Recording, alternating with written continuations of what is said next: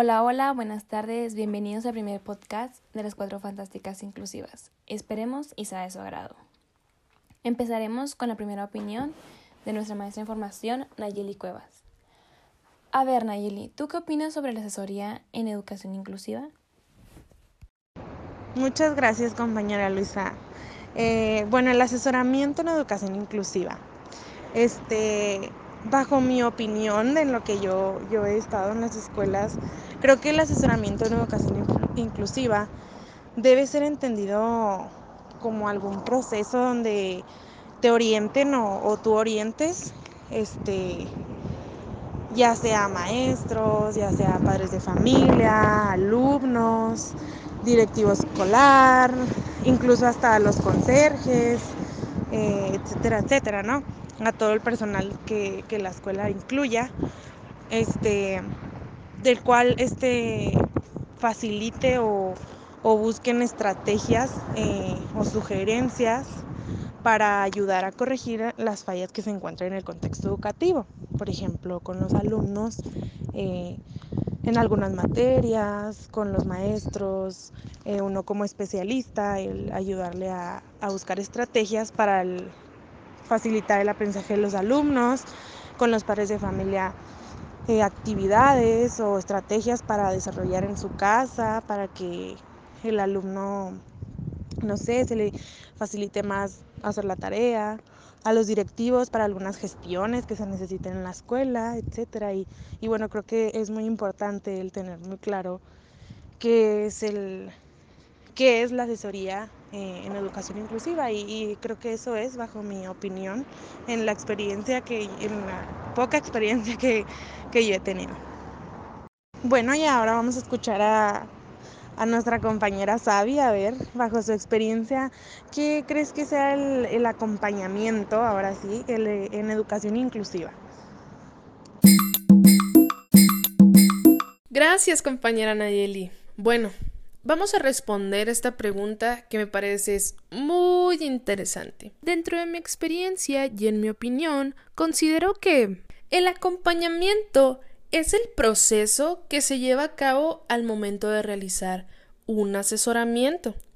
Es la acción de estar presente de manera constante con los actores implicados, llámese docentes, comunidad escolar y familia, monitoreando que todo lo que se realice en dicho asesoramiento se esté ejecutando de la mejor manera posible y con esto poder eliminar las barreras para el aprendizaje y la participación que ciertos alumnos puedan estar enfrentando para, por último, encaminarnos a lograr una educación inclusiva.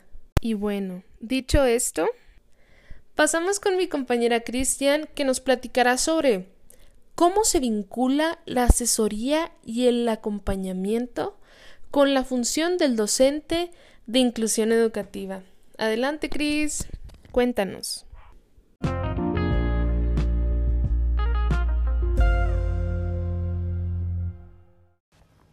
Muchas gracias, compañera Sabi. Bueno, uno de los objetivos principales de, de la vinculación de la asesoría y el acompañamiento es tomar decisiones que lleven a cabo la inclusión y la comprensión, dando como una aportación y un acompañamiento del equipo de apoyo, de una dinámica curricular, un proceso de, de programación para llevarlo a cabo y la evaluación de secuencias didácticas. Todas estas propuestas planteadas se llevan a cabo con el docente de grupo y el equipo de apoyo.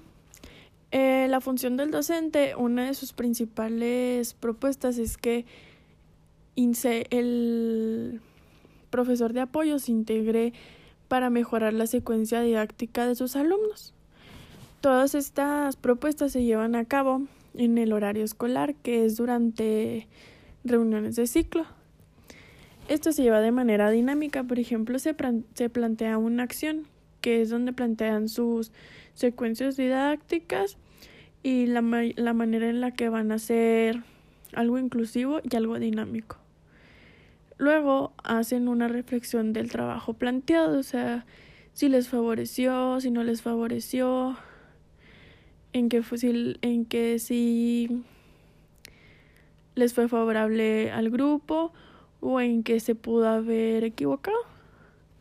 Después de llevar a cabo la, la reflexión, lo replantean de nuevo y llevan a cabo de nuevo la acción, que esto les sirve para para darse cuenta si esto tuvo un, un fin inclusivo y comprensivo.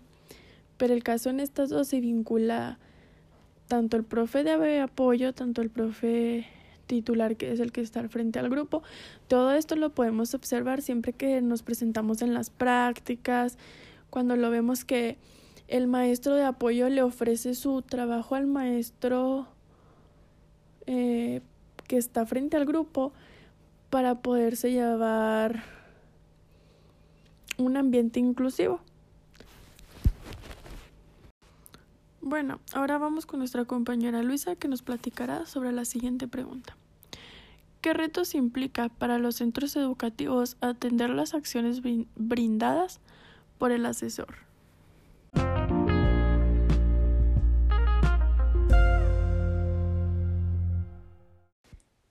¿Qué retos implican en los centros educativos al atender las acciones brindadas por el asesor? Híjole, yo creo que los retos, el reto más grande a lo que nos enfrentamos es la relación entre los docentes. Si hubiera una buena comunicación, una buena relación, todo sería muy diferente.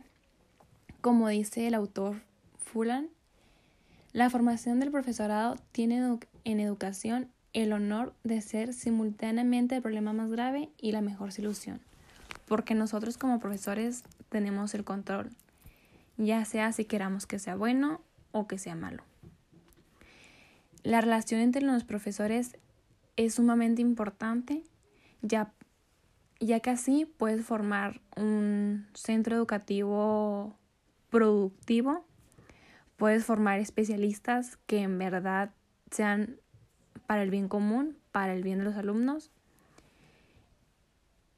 Y es importante que haya la responsabilidad de ambas partes, ya sea de USAER y de los profesores del centro educativo.